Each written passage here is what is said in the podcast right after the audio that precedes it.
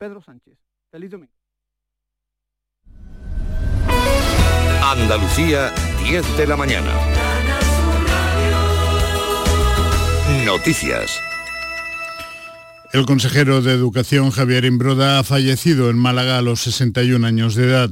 Imbroda no ha podido superar el cáncer de próstata que le fue diagnosticado en el año 2017. Vamos a ampliar información. Málaga, Damián Bernal, buenos días. Buenos días, sus restos mortales ya se encuentran en el Parque Cementerio de la capital, donde esta tarde se celebrará una misa. Su familia ha expresado el deseo de despedirlo en la más estricta intimidad. Nacido en Melilla, fue doctor en Ciencias de la Educación por la Universidad de Málaga y máster en alta, Dirección de Empresas en el Instituto Internacional San Telmo. Diputado autonómico por Ciudadanos, tomó posesión en 2019 como consejero del gobierno andaluz. A la política había llegado a través del mundo del deporte, donde destacó como uno de los entrenadores de baloncesto más importantes de España, de la que llegó a ser seleccionador.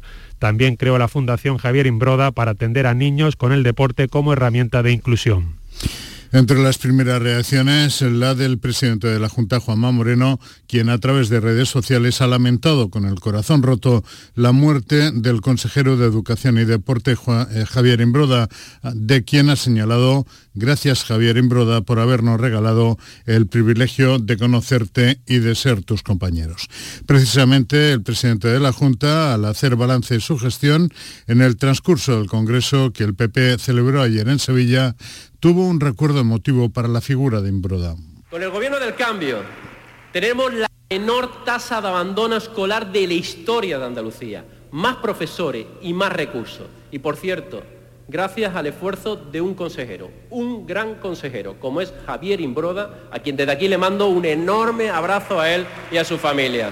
Un enorme abrazo. Por cierto, el presidente del Partido Popular, Alberto Núñez Feijó, va a desvelar este domingo los nombres de los vicesecretarios que integrarán el comité de dirección del partido, su núcleo duro, durante la primera reunión del Comité Ejecutivo Nacional que se celebrará en Sevilla un día después del vigésimo Congreso Extraordinario de la Formación.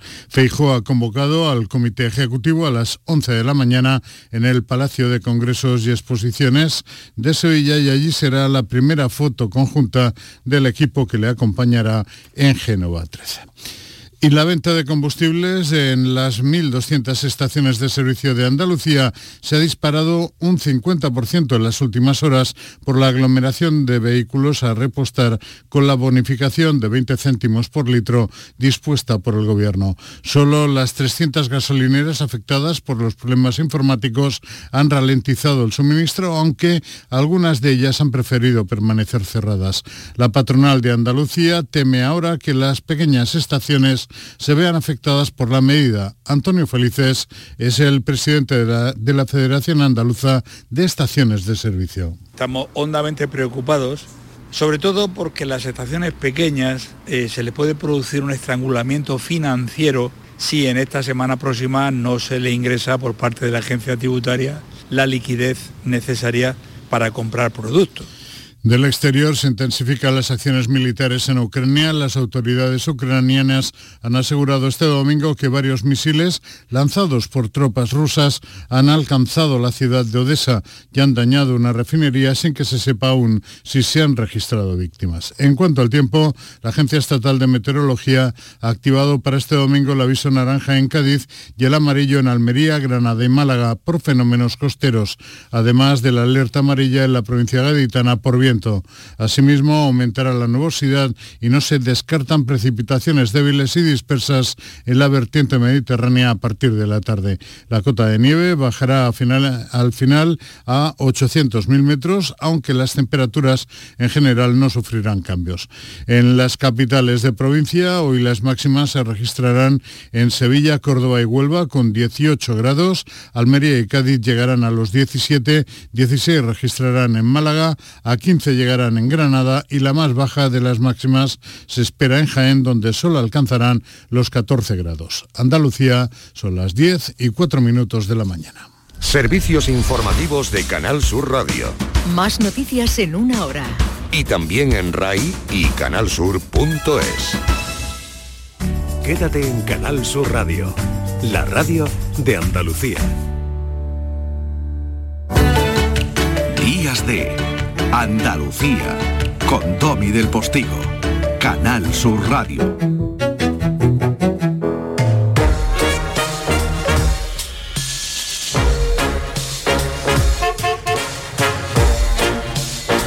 Familia, segunda hora de programa. Muchísimas gracias por estar ahí, pero no gracias eh, cumplidas, habituales, repetidas, eh, como recurso radiofónico. No, que no. Gracias, madre mía, ni, ni siquiera de corazón. Gracias desde la barriga. Gracias. Mira, la Vane me mira como diciendo, mira cómo habla este. Ahora hablaré yo contigo. Eso que sonaba era el claxon de fondo de esas postales sonoras que nos trae cada domingo más o menos sobre esta hora en el programa el periodista andaluz Jesús Nieto que anda pateándose desde la redacción de ABC los rincones madrileños en los que vive. Buenos días Jesús. Querido Domi, ¿cómo estás? ¿Qué tal? La postal de hoy es una postal que en la novena capital, en Madrid, hemos limpiado de paja y polvo, como se dice. Sobre todo de polvo, del polvo sahariano, que yo sé que eh, en otras provincias de Andalucía ha llegado como fuerza, pero aquí también ya la hemos limpiado, aunque todavía sigue el polvo del Sahara en el aire e incluso en las habitaciones últimas de nuestra sangre. Pero intentamos hacer nuestra vida normal. Ha caído Sirimiri, que no se le puede considerar meteorológicamente lluvia, pero bueno, ha limpiado un poco la atmósfera y el barrillo pues lo, lo ha llevado a las alcantarillas. Eso sí, la casa de campo, ya saben los oyentes que es eh, mi, mi sitio de esparcimiento, mis montes de Málaga, mi venta del puerto de La Torre, mi Sierra Norte de Sevilla.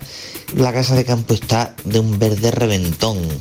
Lo que pasa que tengo que ir por los senderos marcados por la carretera porque el otro día me enteré que estalló un obús que estaba oculto desde la guerra civil. Fue la casa de campo, recordemos, frente de, de batalla. Es verdad que los ingenieros encargados de la Benemeritar, que diría el gran chiquito, la desactivaron, ¿no? Y era porque un ciclista se había metido por zonas no, no permitidas. Pero aún así, bueno, si me explota una bomba de la guerra civil, pues ya está. Me hubiera reventado a la tercera España. Un abrazo muy fuerte.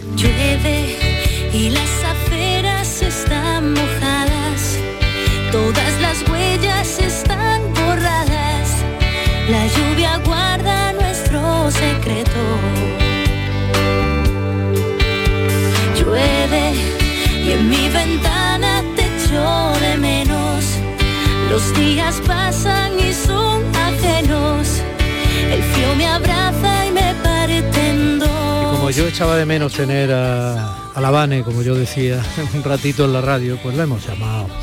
Porque es de esas personas que eh, proyectan su cotidianidad, su normalidad, eh, la de sus vidas, del día a día, como un ejemplo dado el entorno al que pertenecen, un entorno al que muchos miran solo desde la etiqueta y con poca generosidad, cada vez menos. Por otro lado, cada vez menos. Uh, qué guapa eres, Vanessa, me había dado cuenta. Gracias. Gracias las tuyas. Bueno, van a conocer a una andaluza interesante. En Días de Andalucía, compromiso con Andalucía. Un espacio ofrecido con el patrocinio de Fundación Unicaja. Bueno, Vanessa, estamos precisamente... mira, te he escrito unas líneas así de avance, ¿vale? Por aquello de... Vanessa Jiménez, una mujer gitana con mucho que contar, presidenta de la Asociación Dosta. La Asociación Gitana Dosta nace a partir de la propia experiencia personal de Vanessa y su principal objetivo es motivar y ayudar a formarse a aquellas personas que por diferentes circunstancias no pudieron finalizar sus estudios ni realizar sus sueños. ¿no? Bueno, a ti ya te ha costado, por lo menos, eh, estar enredada en, en los libros y en la formación, pero bueno, ahora hablamos de eso. El viernes próximo, como cada 8 de abril, se celebra el Día Internacional del Pueblo Gitano. A lo largo de la semana se celebrarán en Andalucía numerosas actividades. La campaña de este año tiene como lema una mirada diferente. Bueno, y probablemente eso es lo que tiene Vanessa, una mirada diferente, quizá porque sin ser diferente mm, de los suyos, ha sido diferente a la hora de optar por vivir como todavía no viven la mayoría de los suyos. ¿Lo digo bien? Lo dices bien, por desgracia es verdad que todavía eh, no hay tantos como nos gustaría ¿no? que hubiese, en, en, la educación superior sobre todo. ¿no? Tu marido es gitano también. Gitano, ingeniero de telecomunicaciones. Claro, que tampoco es habitual. No. O sea, tampoco el hombre gitano, todavía digo, es habitual. A ver, que un hombre y una mujer gitana pueden hacer lo que quieran. Otra cosa es que en su entorno eso no se facilite, ¿no? Claro, porque nos encontramos con una gran problemática, ¿no? Es verdad que ellos desde pequeñitos ya tenemos a los padres que no son conscientes, en cierta forma, ¿no? de la importancia de la educación, porque a ellos les cuesta muchísimo trabajo eh, pensar ¿no? y ver que la educación le va, a abrir, le va a abrir puertas a su hijo. Ellos salen a un mercadillo y con un mercadillo se ganan para comer. Para ellos la educación está todavía años luz, ¿no? De, con esto los niños pueden llegar a tener eh, un buen trabajo, con esto los niños pueden llegar a tener una buena economía familiar, ¿no? Porque viven, por desgracia, muchísimos gitanos eh, día a día y no, no piensan ¿no? En, el futuro. Bueno, y tú de mercadillo sabes, porque tú cuando eras chiquitilla sí. veías a tus padres precisamente de mercadillo en mercadillo. ¿no? 20 años en el mercadillo. Me casé en el mercadillo y, y, mi marido terminó la carrera estando los dos en el mercadillo. Es verdad que en aquellos entonces el mercadillo te daba para tirar adelante. Ahora, por desgracia, pues lo están pasando un poquito mal. Y luego habéis tenido tres niños. Tres niños. Sí. Todo bien, ¿no? También. Todo, todo bien, todo bien, estupendos, estudiando. El primero ya está en primero de bachillerato y los pequeñitos pues ahí también, siguiendo el ejemplo de casa. Mm. Eh, ¿Niños gitanos? Niños gitanos. Bueno, quiero decir que no pasa nada, sino todo lo contrario, son niños gitanos. Sí. Son niños como todos los niños y además son gitanos. ¿Y eso ha dado lugar a alguna anécdota en su entorno, en su normalidad eh, académica? No, jamás, porque en casa siempre se dice que ser gitano no es ser diferente. Ser gitano es, pues, es una forma de vida, es una, son costumbres ¿no? que se llevan, pero para nada te hace diferente. Yo, mi hijo, desde pequeñitos, pues están en el cole como otro más, estudiando como otro más y, para adelante, pero conscientes de lo que son, de que son gitanos y con las costumbres que eso pues, pues conlleva, ¿no? Hmm. Pero hay costumbres y costumbres, ¿verdad, Vanessa? Sí. Quiero decir, eso de que las costumbres son leyes hay que ponerlo en cuarentena, porque hay costumbres que merecen ser aquilatadas en el tiempo y que identifican las raíces de alguien, ¿no? Pero hay otras costumbres que, se miren por donde se miren, son una barbaridad. Pero la educación no es cuestión de costumbres. La educación eh, es algo que, como digo, hoy por hoy ya son muchísimos los padres y las madres gitanas que son conscientes de, de ello, que nosotros desde pequeñitos le inculcamos a nuestros hijos. Eso no es cuestión de costumbre, las costumbres en los gitanos, pues ese respeto que tenemos a nuestros mayores, pues esa forma de vida, ¿no? Yo digo que siempre le ponemos alegría a todo, a lo bueno y a lo malo, ¿no? Que es verdad, es algo que nos caracteriza, somos un pueblo alegre, ¿no? Y, pero la educación, la educación es una herramienta más que necesita el pueblo gitano y que la sociedad mayoritaria, los que tienen ese poder en su mano, tienen que acercar al pueblo gitano. Incluso para defenderse mejor ante los demás, manteniendo su esencia gitana. ¿no? Exactamente. Claro, no se puede abanderar la ignorancia como si fuera un valor. Es que necesitamos y se necesita empezar a trabajar. De, hecho, eh, espero que me preguntes por la asociación, ¿no? Ahora Pero, voy, ahora voy. pero necesitamos, necesitamos que, que, los que realmente tienen ese poder en su mano, pues acerquen de la forma que se que, que, que, vemos que realmente es efectiva, se acerque la educación un poquito más a, al pueblo gitano, a las madres gitanas y a las familias gitanas. Ya, pero edúcame un poquito, Vanessa, a mí como payo, ¿vale? Que tampoco me he levantado nunca no, pensando no. si era payo o no, quiero decir, pero obviamente hay diferencias en los entornos. Entonces, eh, edúcame un poquito. Eh, ¿Qué es eh, para ti lo que hay que preservar como diferencia identitaria, interesante, que suma eh, siendo gitano? O sea, ¿qué caracteriza, qué es lo bueno para ti que hay que preservar como sea del ser gitano? A mí me, caracteriza y me suma mucho, yo lo acabo de decir, ¿no? Ese respeto a nuestros mayores, esa unión que tenemos familiar. Eh, ese, no, verás mucho despego ¿no? de, los padres a, a lo, de los hijos a los padres, ¿no? Gitanos. Es verdad que en cierta forma puedo decir que es una, un, algo negativo, ¿no? Que hace también que, que no nos separemos de nuestros padres. No, por ejemplo, un hijo que, un hijo se vaya a estudiar fuera, eh, en, un, en, los gitanos, es algo que, que, no lo vas a ver. Entre otras cosas porque llegas muy pocos, ¿no? Llegas muy pocos a, estudios superiores. Pero nos cuesta trabajo separarnos de los nuestros. Esa unión familiar, ese apego tan grande que tenemos, que yo siempre digo que en Andalucía, ¿no? También es verdad que somos muy, muy apretados, vamos a decirlo así, ¿no? Somos muy familiares.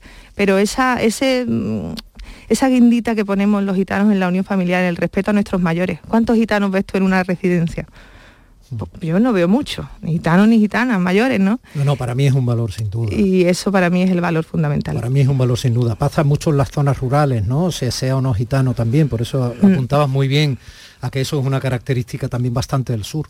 Pero todavía en los pueblos, pues efectivamente, Más. Mm. los mayores viven en las casas, se tienen en las casas. Estoy pensando ahora en un familiar cuya madre estaba en una cama durante años y bueno, allí estaba la mujer a medida que iba deteriorando un poco sus funciones cognitivas, a veces cantaba, a veces, pero era una más, se la cuidaba, en fin, también depende un poco de las posibilidades de que eso se pueda hacer, ¿no? Pero sí, sí, me parece, me parece algo muy valioso. También es verdad que hay a veces en la población que se defiende del mundo gitano la sensación de que esa unión familiar a veces provoca situaciones negativas. Por ejemplo, cuando se pueda producir algún enfrentamiento entre alguien de, de- de clanes, como se suele llamar clanes, todas estas palabras, ¿cómo estigmatizan? eh? Pues entonces no se no discuten uno y uno, sino que se va todo el grupo, ¿no? todo el clan. Y eso visto desde fuera a veces atemoriza. Pues no somos clanes, me niego, me niego. A- a- De verdad, yo creo que los medios so- sois los primeros que tenéis que, que quitar esa palabra de medio porque la palabra, ¿no? Como la utilización de cada No. palabra es tremenda. ¿eh? no somos clanes para nada. Eh, y la unión familiar tiene sus cosas, como hemos dicho, bueno, negativas a la hora de que igual pues, los hijos tengan que salir fuera a un trabajo o a un estudio, a estudiar, pero tiene sus cosas buenas, ¿no? Y sus cosas muy, muy positivas, ¿no? Y no somos clanes, como he dicho, y es verdad que al final el hecho de que la familia esté unida no solo podemos caracterizarlo en el momento, como has dicho, de un enfrentamiento, no, todo lo contrario. ¿Cuántas mujeres, y no voy a dar mucho detalle en este tema, ¿no? porque no, no soy experta en él, pero cuántas mujeres víctimas de violencia de género gitana, al final sus familias son las que la, rompa, la arropan, ¿no? Y son sus familias las que, las que consiguen ¿no? que esas mujeres salgan de ese, de ese infierno, ¿no? Eso es muy interesante lo que acabas de apuntar, porque solo salen las noticias a veces en ese sentido cuando es la propia familia la que apoya al maltratador porque ella haya sido infiel y todo este tipo de anacronismos no, No. culturales. Y entonces sí se dice que forma parte del mundo gitano. Sin embargo, las estadísticas están ahí, la violencia del género es absolutamente transversal para nuestra desgracia. Sí, pero en los gitanos en este caso lo que buscamos es eso, ¿no? Al final lo que queremos es sacar eh, eh, morbillo, ¿no? Que da la noticia de que las familias gitanas, pues si una mujer es víctima de violencia de género, pues no tiene que estar con su marido porque habrá sido por X. No, señores, no. Esto hay que conocerlo, hay que conocerlo de adentro, desde adentro y, la familia gitana tiende a arropar muchísimo, muchísimo a, sus mujeres y a sus hombres, ¿no? Y en este caso, como estamos hablando de, de violencia de género, a sus mujeres. Hmm. Sin embargo, eso de sus mujeres, ese posesivo, Vanessa, sí ha dado, eh, digamos, cierta imagen de que en el mundo gitano la igualdad de la mujer va más lenta. Pues mira, te voy a contar una anécdota que pasó el otro día en, una clase de... Yo estudio cuarto en trabajo social y yo no sabía nada de esto, fue una clase de ética eh, donde mm, conocí que la primera mujer capaz de sacar, de, de denunciar la violencia de género que sufría fue una mujer gitana tengo que indagar más en este tema y tengo que enterarme más, pero eh, sus mujeres, lo digo no a modo de cuidado, de a modo de respeto, pero si te pones a mirar la historia, las mujeres gitanas desde primera hora hemos sido pioneras en todo. Somos muy, muy, muy peleonas, somos muy guerreras, somos las que tiramos prácticamente de nuestra casa. Que eso es verdad que no discute que, que ellos, eh, yo lo digo, yo como mujer gitana y yo lo veo y lo vivo con mi madre y lo vivo eh, en mi casa y lo vivo con mis hermanas los maridos tienden siempre a, a- a cuidarte, tienden mucho a arroparte, pero eso no te hace más, más débil, para nada. Te puedo decir que la fuerza de la mujer gitana es, es bastante grande. Cuando se mantiene el respeto, eso se llama amor. Claro, pues entonces hay mucho amor en la comunidad cosa gitana. cuando no se mantiene el respeto, porque entonces se produce una cosificación del otro, es una posesión, ¿no? Es, en fin, bueno, esto es complejo, pero Sí. Eh, ¿tu padre qué, qué dice de ti cuando te ves ahí empeñada tantos años luchando con tantas cosas? A mi pasaste padre- además un episodio médico severo, Sí. pasaste por el quirófano ¿no? y aquí estás y sigues y ahí estás en cuarto de trabajo social. Y es el hombre eh, que, que más me apoya en todo esto, ¿no? Digo el que más, porque aunque tenga a mi marido, el padre siempre no. su padre es tu padre, ¿no? Es que tu marido es tu marido, no puede ser tu padre. De la misma manera que tu padre no puede ser su marido, es que son roles distintos, ¿no? Él está siempre, no hay día, no hay tarde que no me llame, ¿qué has hecho hoy? ¿Y hoy qué, cómo te va? ¿Y tienes ya planes para...? Siempre está ahí apoyándome desde el principio. ¿Y tu madre? Y mi madre al principio le costó un poquitito más, ¿no? Pero porque es verdad que... Porque cree que eso te va a separar de la comunidad, porque cree que eso no te va a hacer diferente. Mm. porque ella pensaba que lo que tenías que hacer efectivamente es centrarte en tu familia y dar ese aire a tu marido, que ya estaba él. Cuando yo retomé los estudios, como bien has dicho, acababa de pasar un episodio malo, ¿no? Estaba en proceso, estaba todavía en, revisiones médicas y tal. Y entonces, claro, eh, mi madre lo veía todo como, bueno, pero ahora ¿qué vas a hacer? ¿Dónde te vas a meter? ¿Esto, esto qué te va a aportar? Es lo que hemos dicho antes, volvemos al principio. Ella no, no veía el sentido de por qué te pones a estudiar ahora ¿por qué vas a retomar los estudios ahora? Entonces ella no lo, ahí no lo veía, pero hoy por hoy te digo que está muy, muy, muy contenta, es orgullosa de verme donde estoy, bueno, y, es la primera en todos los eventos que hago, mi madre. ¿Y tú por qué te metiste? Pues yo, fíjate que eh, me metí porque necesitaba dar un, vuelco a mi vida el camino que, tenía, yo era feliz, era muy feliz. Como he dicho antes, verdad que los mercadillos en aquel entonces iban muy bien. Eh, madre de tres niños sanos, más feliz que nada. Mi marido, gracias a Dios, con un buen trabajo. Pero terminé está cayendo mala, ¿no? Como hemos dicho, ¿no? Terminé en un quirófano y, gracias a Dios lo puedo contar. Y estoy aquí ya de alta cinco años después. Pero en ese momento lo que tú piensas es, ¿qué me ha llevado aquí? ¿Cómo he llegado yo a este momento? Estás tan mal, tengo que hacer todo lo contrario. Y no tuve la, oportunidad de poder finalizar los estudios, así que fue el momento clave para decir, pues ahora es la mía. Y empecé por una ESO y terminé en la universidad, porque yo lo digo, la educación engancha, engancha. Interesante, Bueno, ¿qué quieres decir de Dosta Asociación? Pues bueno, que a raíz de todo estoy aprendiendo mucho, en serio, te lo digo en serio, de verdad. Ay, si nos acercáramos todos un poco, sin perder los valores fundamentales que de alguna manera nos permiten acercarnos a los otros con respeto. ¿no? Los otros valores, los que nos evitan acercarnos a los otros desde el respeto, probablemente no sean fundamentales ni sean valores. Asociación Dosta. Pues Asociación Dosta nace de ahí, ¿no? De una mujer gitana de costumbre, eh, de valores, ¿no? Y, que en el momento en el que accedió a la universidad y vio que por los pasillos de, su facultad de trabajo social no se topaba con ninguna gitana, dijo, ¿qué pasa aquí? ¿Qué pasa aquí? Esto no, no, podemos, algo, algo falla, ¿Qué, pasa en el sistema? ¿Qué, ¿Qué es lo que no funciona? ¿no? Y bueno, y ya es verdad que las chicas del mercadillo empezaron a verme, bueno, llegaban a casa, Vane, ¿tú cómo lo has conseguido? Tal. empezamos con dos y hoy por hoy trabajamos con más de 60 mujeres y llevamos ya 30. 30 de ellas que han conseguido mm, superar las pruebas de la ESO y de acceso universitario. Qué bien. Respeto absoluto a quienes trabajan en un mercadillo o cualquier forma de vida honrada, ¿eh? pero no a las dificultades que se le pongan a quien quiera hacer otra cosa o a quien quiera, por ejemplo, eh, estudiar. Estudiar, pero es que es sorprendente. Yo animo de verdad que a que vayáis ya por, eh, por, los mercadillos, a que habléis con familias gitanas. Hoy por hoy es sorprendente como los padres son los primeros que te dicen. También es verdad que cuento con ese respeto, ¿no? Que y, cómo te conocen y cómo saben cómo, cómo trabajas con las niñas, cómo las llevan, ¿no? Pero a mí me pone la piel de gallina cada vez que voy por los mercadillos y me dice, Vane, llévate a la niña, mm, que termine la ESO, Vane, ayuda a la niña y nosotros la ayudamos. Con proyectos, sin proyectos, yo puedo decir que gracias a la Fundación Unicaja tenemos un espacio eh, donde las puertas están abiertas, como le digo a las chicas y a los chicos que están allí, para que cojan una libreta y un boli y se empapen, y se empapen para aprender y para llegar donde quieran llegar. De verdad, Vanessa, que esta es la segunda vez que vienes a una emisora de radio y la primera fue en Radio Pizarra, una emisora local de, una, de un precioso pueblo de la provincia de Málaga, ¿no? Pero de verdad. De verdad, de verdad. la primera fue con María, con la concejala de, Pizarra. Bueno, y esto es todos los nervios que tenías, eso que, que, llevabas un rato que yo intentaba no mirarte para no... esto pues entonces de verdad, pues tienes una facilidad para la comunicación eh, sorprendente. Muchas gracias, pero es la, segunda vez, de verdad. No, no, no, si yo te creo, si yo te creo, yo no digo nada. A toda tu familia un abrazo. ¿eh? Y insisto, e insisto, eh, de verdad, de verdad, muchísimas gracias porque he aprendido he aprendido mucho.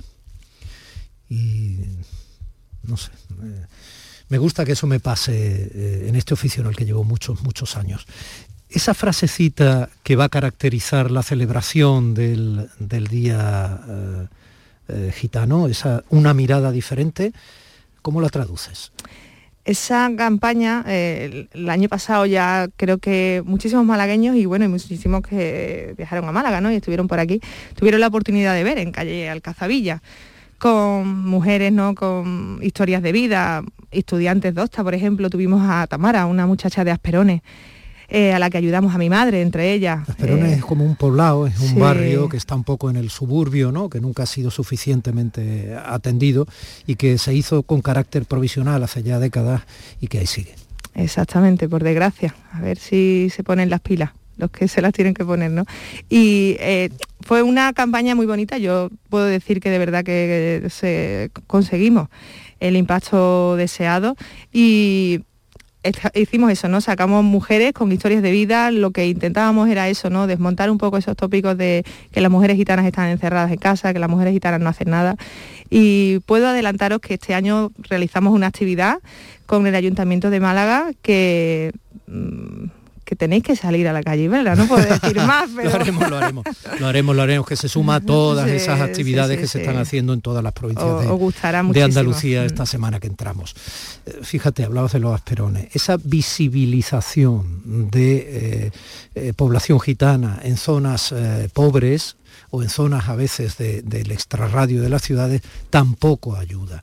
Sin embargo, el acceso, por ejemplo, a los estudios, a la universidad, etcétera, también puede ser un escalón socioeconómico que pueda ir derivando cada vez más población que esté en un estrato social, pues eh, digamos devaluado desde el punto de vista económico, ir derivándolos a una mejor economía familiar y eso hará que se identifiquen menos. ¿no?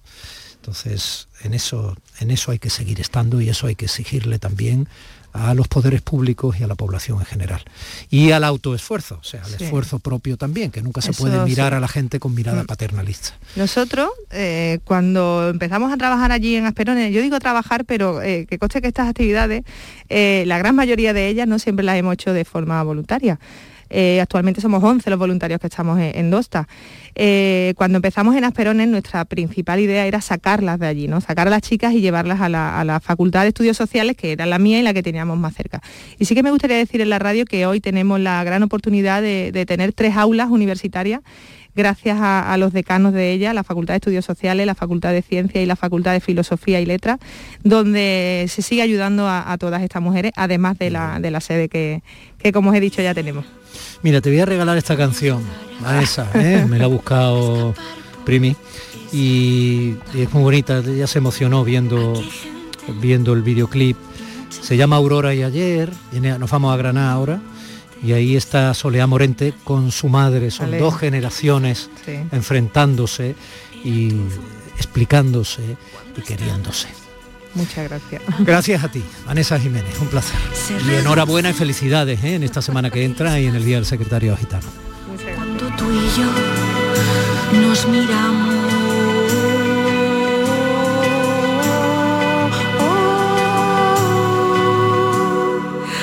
Ayer te fuiste y me dijiste que cantara y no llorara. Que echara la pena al aire, pero que no te olvidara. Compromiso con Andalucía. Un espacio ofrecido con el patrocinio de Fundación Unicaja. Entidad social comprometida con Andalucía. Días de Andalucía con Domi del Postigo, Canal Sur Radio. 17 millones de euros. 17 millones de euros. Vale, tus hijos están echando a suertes quien te acompaña al cine y quien pierde va. Pero recuerda, son 17 millones de euros. Ya puedes comprar tu cupón del Extra Día de la Madre de la ONCE. El 1 de mayo, 17 millones de euros. Extra Día de la Madre de la ONCE. Compensa y mucho. A todos los que jugáis a la ONCE, bien jugado. Juega responsablemente y solo si eres mayor de edad. Canal Sur Radio Sevilla, la radio de Andalucía. Porque viajar es soñar, yo quiero soñar contigo. Cierra los ojos, déjate llevar. Solo imagina una ciudad, una montaña, sobre ella un castillo y en su interior, como si de un cuento se tratara, una gruta con mil y una maravillas. Porque viajar es soñar, Aracena, la ciudad de la Gruta de las Maravillas.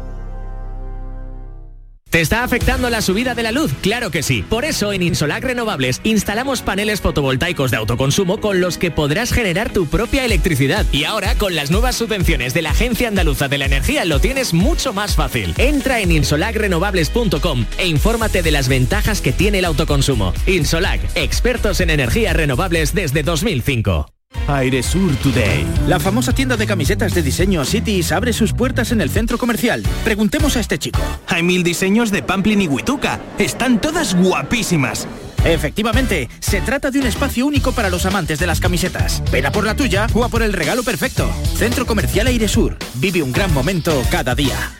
Bienvenidos a Sacaba. Mil metros de electrodomésticos con primeras marcas. Grupos Whirlpool, Bosch y Electrolux. Gran oferta hasta fin de existencias en Sacaba. Lavadoras de carga superior in the city Whirlpool desde 199 euros. Solo hasta fin de existencias. Solo tú y Sacaba. Tu tienda de electrodomésticos en el Polígono Store en calle nivel 23. Sacaba. La primavera. Abril. Abril procede del latín aprilis, que significa abrir, la época en la que en nuestro mundo la tierra se abre y da sus frutos. Es el mes de la primavera, de las flores y de la lluvia. Abril, aguas mil. Abril lluvioso hace a mayo hermoso. Y para comenzar abril, nada mejor que lluvia. Pero de fútbol. Este domingo juegan Betis Osasuna, Valencia Cádiz, Granada Rayo, Barça Sevilla y en segunda Huesca Almería. Y todo desde las 3 de la tarde en la gran jugada de Canal Sur Radio con Jesús Márquez. Quédate en Canal Sur Radio, la radio de Andalucía. Vete a dormir con una sonrisa, con el show del comandante Lara. El humor más travieso, los invitados más divertidos, las mejores versiones musicales de Calambres. El show del comandante Lara, los domingos en la medianoche después del deporte. Quédate en Canal Sur Radio, la radio de Andalucía. Días de Andalucía con Domi del Postigo, Canal Sur Radio.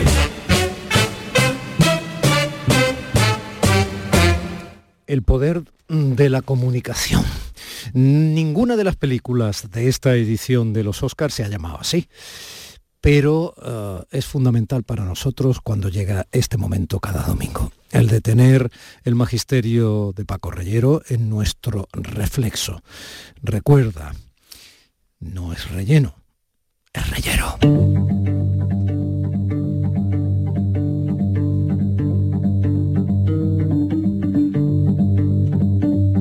esa intensidad introspectiva que tiene la banda sonora del Poder del Perro, una de las películas que sabíamos que serían protagonistas de esta última edición de los Oscar, pero de los Oscar se puede hablar tanto, ¿verdad Paco? Buenos días.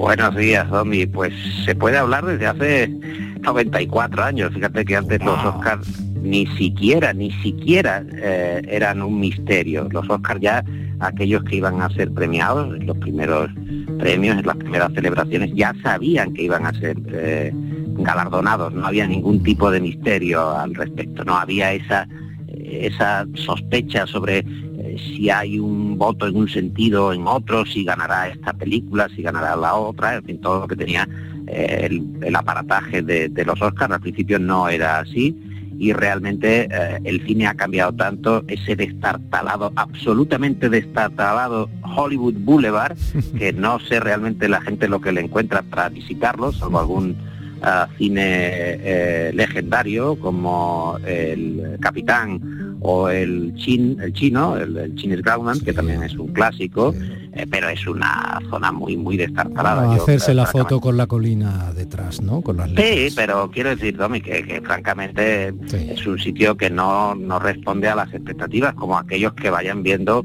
o queriendo ver en esa ciudad de ciudades o en esa ciudad de distintas urbes o suburbios que es Los Ángeles, Mm. eh, la magia del cine. Eso es realmente imposible, tanto que en Hollywood Boulevard el propio Kodak Theater, que antes se llamaba así, ya no es el Kodak Theater, es decir, ya no hay celuloide, ya no hay latas, ya no hay magia, ya no hay estrellas como tal, sino lo que hay es el Dolby Theater, ya es el sonido lo que realmente está soportando nominalmente la, la ceremonia. Pero bueno, no sé si a ti te gustan mucho estas eh, ceremonias, si tú eres muy partidario. Sí, la- yo sí, sí, lo siento, yo sí. Digo lo siento para los que seáis analistas más críticos o No, no, os, a mí soy aburra a lo mejor soy un ciertos, apasionado, soy un apasionado. Lo que pasa es que cuando uno se desencanta de algunas cosas, pero siempre, siempre eh, me, me ha gustado y, y es un momento también, eh, pues eso, de, de la magia, de la magia de algunos momentos de, la- de las películas, ¿verdad? Sí, no, hay que defender los encantamientos, eh, Paco. Hay que defenderlos porque efectivamente el tiempo y el incisivo cuando se retuerce, obviamente nos va desencantando. Pero fíjate que el hallazgo de los rostros en pantalla a la hora de, de hablar de las nominaciones de cada premio, ¿no?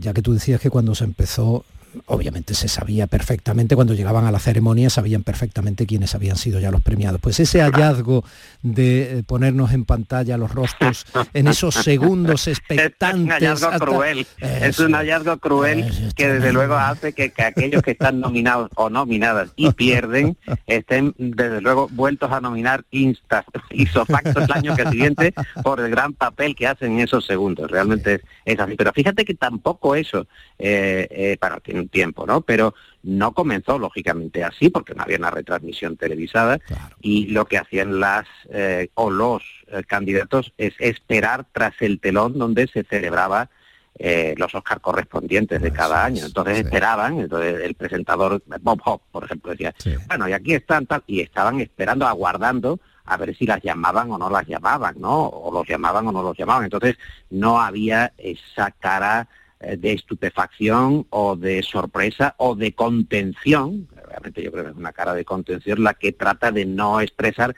caramba, porque no me lo dan a mí, que yo estoy mucho mejor que este o que la otra. Qué bien ¿no? que hayas nombrado a Bob, a Bob Esperanza, Ah, eh, porque eh, eh, nos sirve para hacer una eh, reflexión sobre el tiempo y su contexto. ¿no? Bob Hope fue Superman en medio mundo, en Estados Unidos. Fue una mega estrella. Y ahora quien sepa de él, como mucho lo recuerda, en la mayoría de las películas casi en blanco y negro, y como una especie de caricato de segunda, ¿no? Fíjate lo que es descontextualizar y no vivir eh, los momentos de la de época, el momento, claro, el, el, el periodo realmente. Decía Pérez Reverte que dentro de unos años nadie se acordará de él. Eh, eso es una manera de, bueno, de, de ver la vida con una cierta frontalidad o tratar de, de subrayar esa frontalidad. Es verdad que, que grandes estrellas que nos han hecho eh, reír o que nos han hecho disfrutar, pues luego eh, pasa su momento y la gente no no sigue ese carril. La, mo- la moda es, un, es una corriente demasiado poderosa, porque luego eh, vivimos en la, en la civilización de la memoria de pez y, y no tenemos esa, ese recorrido para poder contextualizar las cosas. Sí, pero ahí está la clave. joven, ¿no? Lo que tú has dicho ahora está la clave, que tenemos memoria de Dory, ¿no? Yo que sabes que Mm. estoy en etapa de niños pequeños, pues utilizo este tipo de símiles de películas infantiles. Pero es muy Hay peligroso. una- es muy peligroso. Hay una, una frase de una película, ahora no recuerdo cuál es, pero eh, dice algo así como, es tan difícil convertirse en alguien que la gente no olvide. Porque claro, ¿quién no olvida? Al paso del tiempo la gente lo olvida. Ahora eh, se cumplen 50 años del padrino. O sea, haber hecho esa, esa leyenda que ha vuelto ahora a los cines, eh, comprando, eh, habiéndose puesto esos algodones para parecer todavía más pronático y dar esa sensación de mm, turbiedad en su personaje, ¿no? Esa la contradicción entre entre el mal como empresa, como negocio y, y lo que tiene también de, de arrastre personal, ir por ese camino lleno de, de cadáveres y de, y de mafia, ¿no? Pues eh, Brando, de hecho, es que rechazó el Oscar, el Oscar en el año 72, ahora se cumplen los eh, 50 años, y fíjate, no sé si podemos comparar ah, aquel ramillete de películas con, con este ramillete que, o ramilletito que ha salido en este año. Sí, y películas que se ponían en unas pantallas gigantescas de cine, en Cinemascope, en Todao, en aquellos sistemas brutales, Technicolor, etcétera. Y ahora fíjate que mm, muchas de las películas que han protagonizado esta edición de los Oscars son de plataformas televisivas. Sabes que cada vez, cada vez las casas eh, son más pequeñas. El otro día el compañero eh, Antonio Hernández Rodicio en el Grupo Yoli hacía un artículo y, comentaba pues sobre el tamaño de las... Cada vez vemos la- la- las películas eh, en peores circunstancias, no tenemos ese ese momento de, de liturgia, ¿no? De, de estar en el sitio para disfrutarlo. Decía Spielberg que, nunca, el cine nunca morirá, quién sabe. Lo que sí es verdad, y creo que también es importante poder decir que lo hemos vivido, que hemos vivido esa época, Sí, ¿no? no, no, yo creo que el cine nunca morirá, pero probablemente sí los cines. Eh, y bueno, en esa estamos, en esa transformación. Además, nos creemos cada vez tan centro del mundo que queremos ser tan grandes como la pantalla y lo estamos consiguiendo en el salón de nuestras casas. Sí. Son las Bueno, cosas. yo me, me congratulo, Domi, y, y así lo voy a comentar ahora en este espacio tan, tan maravilloso tuyo, que vuelve el Cinema Tomares, que es uno de los pocos cines de verano que hay en la provincia de Sevilla, en el Aljarafe, con el gran Rafael Cansino, que es como Cinema Paradiso, es un hombre que ha resistido todos los embates, ha llevado dos años ahora mismo después de la pandemia sin abrir su cine, pero había unos años en los que cortaba mucho las películas para que la gente acudiera más al ambigúa, al bar, había de todo, había eh, filetes, había pescado, había, bueno, cerveza, por supuesto, magnífica, pero lo interesante era cómo él promocionaba la llamada de la, del público a que acudieran al bar, porque utilizaba el proyector para poner un cartel escrito a mano y se proyectaba en esa pantalla, imagínate una pantalla gigantesca de cine de verano, aire libre, y escrito, digo, a mano ponía, hay tomates alineados, para que la gente se levantara, se levantara de la silla, y muchos, y muchos veían la película puestos del revés, es decir, no les interesaba la película, lo que, lo que realmente les interesaba era el velador, estar allí al fresco y poco más. Qué maravilla. Bueno, nos vamos con una pequeña delicia. Coda, otra de las películas protagonistas de esta edición de los Oscar, en la voz de esta niña maravillosa que hace un papel precioso, que es la única que no es sorda de verdad de la familia mm, protagonista. Un abrazo, te escucho en el flexo. Un Te abrazo. sigo, te sigo todos los domingos, querido Domi. Y los sábados, claro. Yo a ti. Like the sweet morning dew, I took one look at you, and it was plain to see you were my destiny. Arms open wide, I threw away my pride.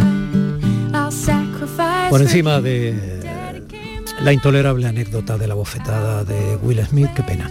Eh, esta edición de los Oscar nos trajo una película amable que tiene una secuencia que yo les aconsejo. Hay dos momentos en esa película, pero sobre todo uno en que vemos lo que está sucediendo desde la perspectiva de la familia de esta niña que canta, ella es la única que no es sorda, que es sorda de verdad.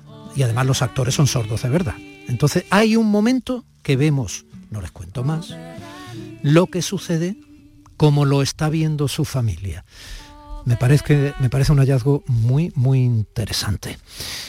¿Continuamos? Días de Andalucía con Tommy del Postigo, Canal Sur Radio. La vida es como un libro y cada capítulo es una nueva oportunidad de empezar de cero y vivir algo que nunca hubieras imaginado. Sea cual sea tu próximo capítulo, lo importante es que lo hagas realidad. Porque dentro de una vida y muchas vidas, ahora en Cofidis te ofrecemos un nuevo préstamo personal de hasta 60.000 euros. Entra en cofidis.es y cuenta con nosotros. ¿Por qué Agua Sierra Cazorla es única?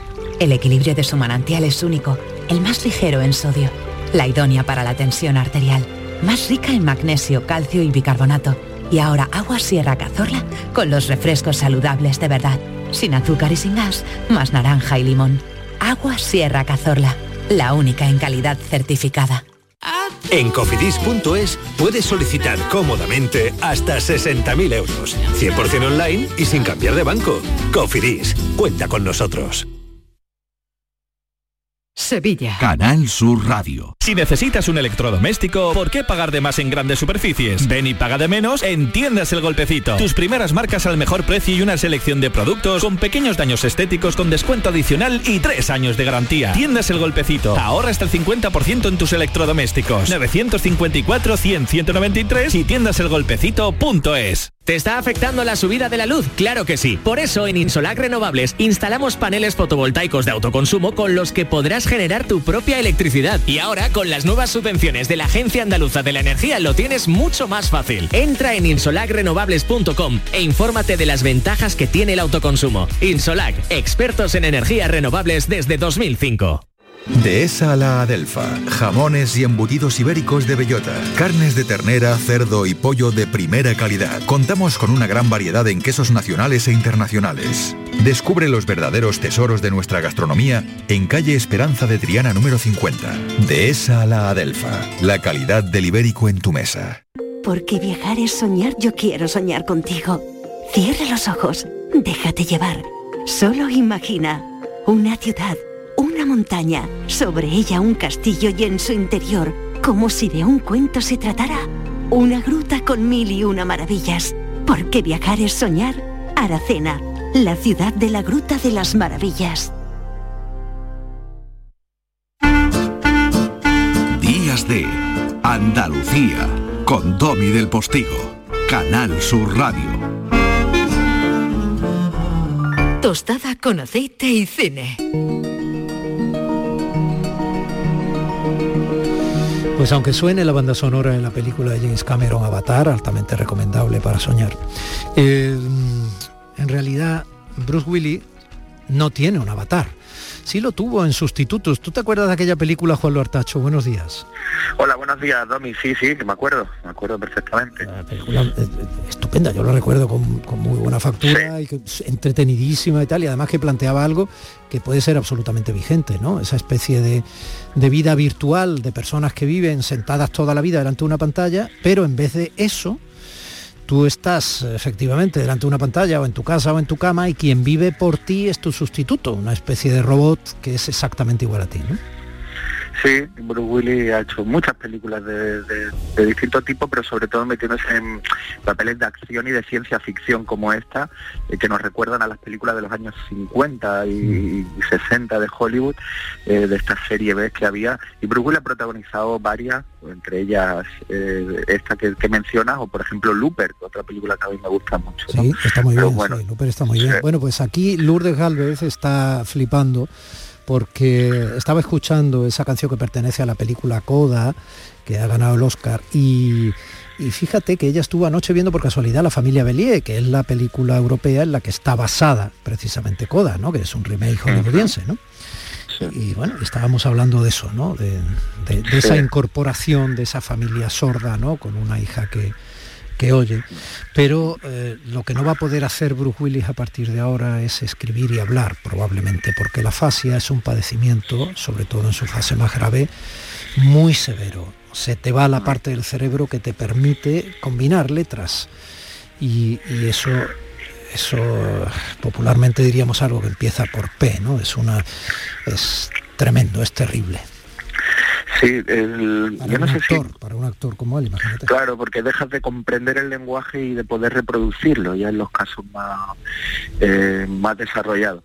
Que es lo que le ha pasado a Bruce Willis con el comunicado que lanzaba su familia esta semana, que deja la actuación por estos motivos. Y por eso queremos rendirle un, un tributo desde aquí eh, a una de las presencias más poderosas de- del Hollywood de los últimos 20 años.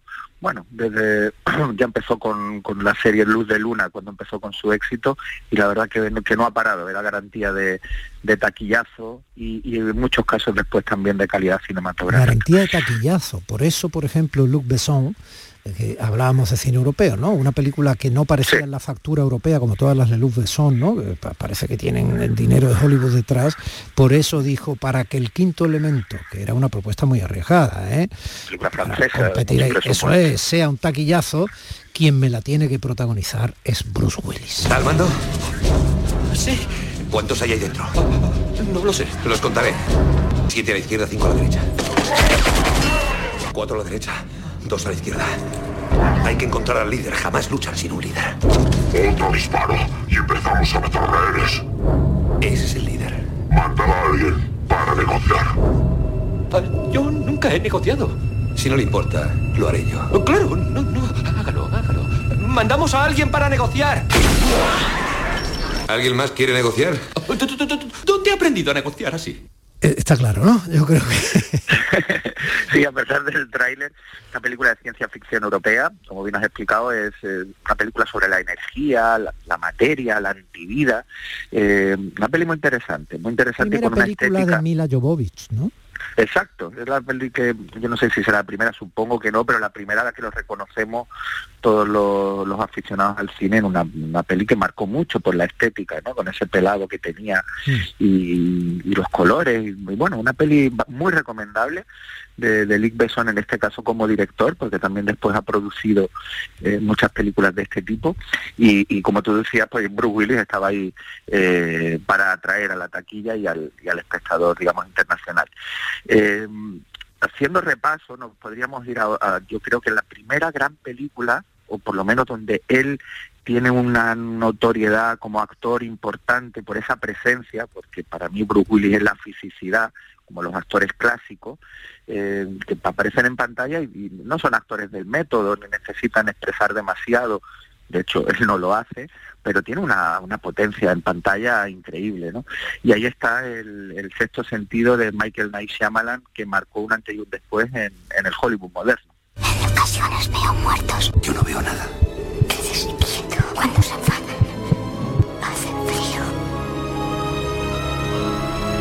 se rinda, solo usted puede ayudarme, lo sé.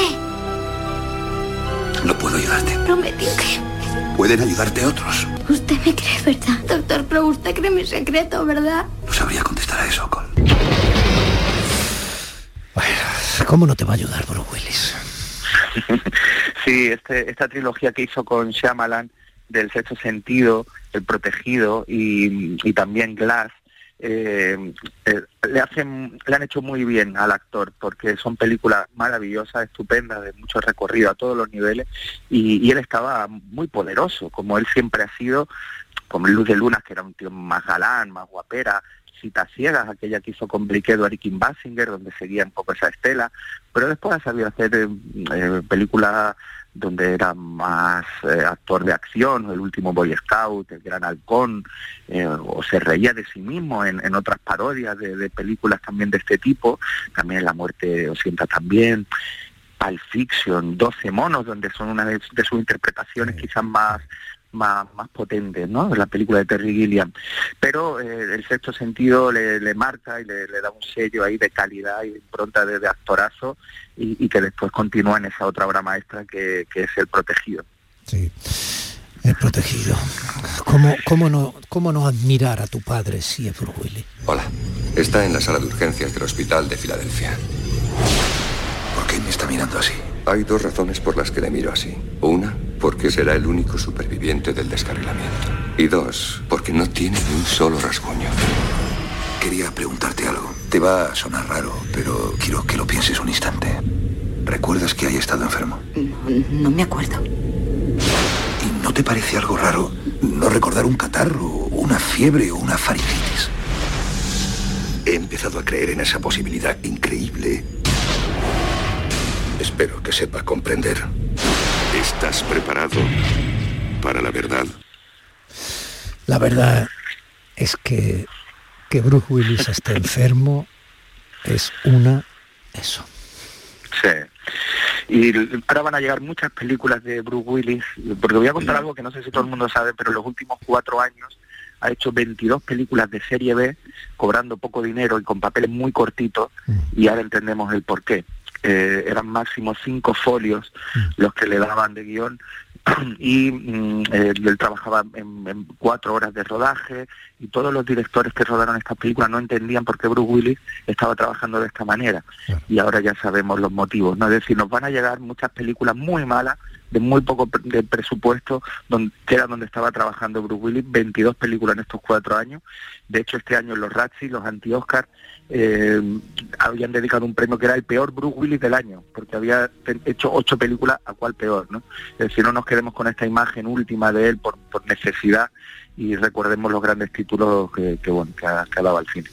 Bueno, Mira Jovovich efectivamente no fue su primer papel en el cine, fue el quinto, pero sí su primer papel protagonista, eh, el quinto elemento. Y por parte de Bruce Willis, cuando yo decía, ¿cómo no admirar a tu padre si fue Willis? Porque el niño del protegido cuando su padre está, eh, bueno, pues... Levantando pesas. Por ejemplo, hablando con él o haciendo las cosas que está haciendo progresivamente en su mirada.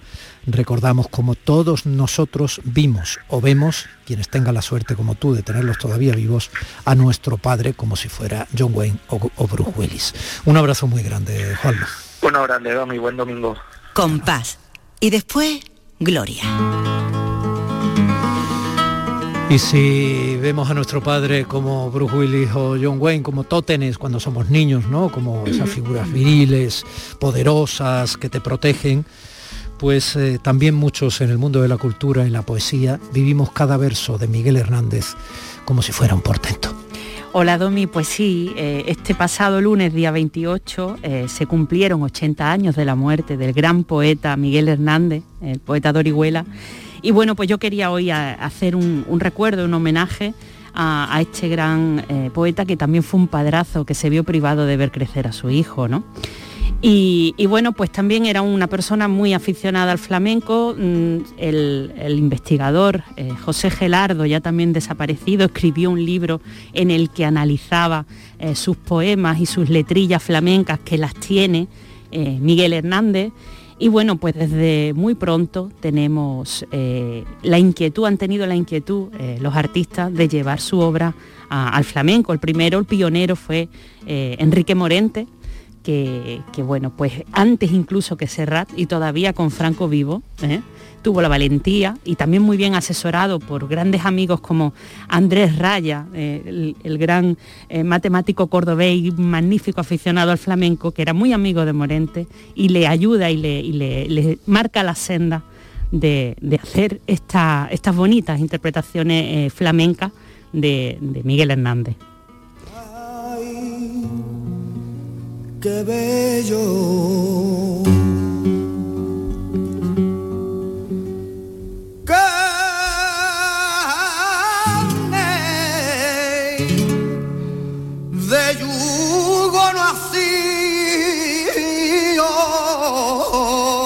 niño yuntero por malagueñas de la Trini, en la voz de Enrique Morente. No pudo ver efectivamente crecer a sus hijos, pero sí les mandó cartas maravillosas que fueron algunos de los poemas más bellos que se han escrito y que se han cantado, ¿no? En versiones como Las nanas de la cebolla, cuando estaba en la prisión de Alicante, ya afectado de tuberculosis. Y bueno, y recibía la noticia de su mujer de que el niño no, tenía para darle poco más que cebolla. Tenemos también el testimonio de Antonio Buero Vallejo, que coincidió con él, con Miguel Hernández en la cárcel. y él nos decía que Miguel cantaba flamenco por los bajini que le gustaba, que le gustaba, que es una cosa que él llevaba siempre consigo. Y cantaba siempre. la libertad. Sangro, Esto es un disco que se hace en 2013. Los flamencos cantan a Miguel Hernández. Y escuchamos esta bulería de Miguel Poveda con Para la Libertad. También es eh, un poemario que ha sido muy, muy, muy versionado. Sí. Quizá menos esto que canta Camarón. Pez más viejo del río. Pez más viejo del río. Qué bonito. Por fandangos de Huelva. Esto lo hace Camarón en el año 89, fíjate.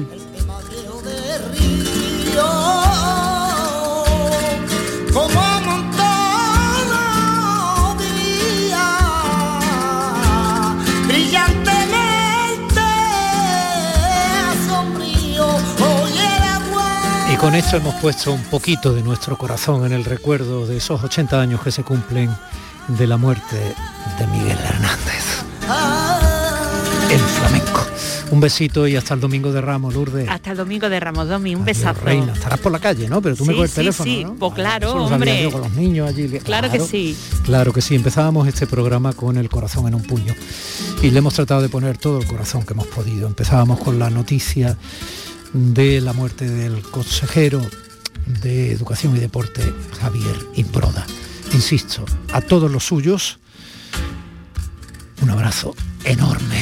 Familias se quedan en las mejores manos. Primero, en las de mis compañeros de los servicios informativos de Canal Sur Radio a las 11 en punto y después en las de mi querido Pepe da Rosa con su maravilloso equipo de gente de Andalucía y su princesa de la radio Ana Carvajal. Gracias. Domi del Postigo en Días de Andalucía.